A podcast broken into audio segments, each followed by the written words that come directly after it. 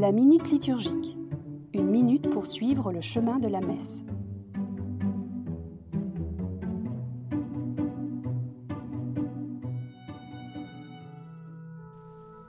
Communion. Boire à la coupe. Prenez, buvez-en tous, dit Jésus en tendant la coupe lors de son dernier repas. La communion au vin consacré, quelle que soit la façon choisie pour le faire, est donc un acte fort, comme une manière de nous unir au Christ en sa passion.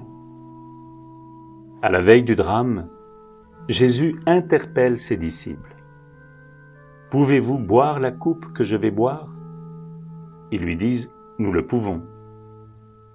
Il leur dit, Ma coupe, vous la boirez. C'est ce que nous faisons en Eucharistie. Dans l'élan de notre baptême, nous mourons avec le Christ pour renaître avec lui. Bien sûr, communier au seul pain eucharistique suffit à nous unir pleinement au Seigneur.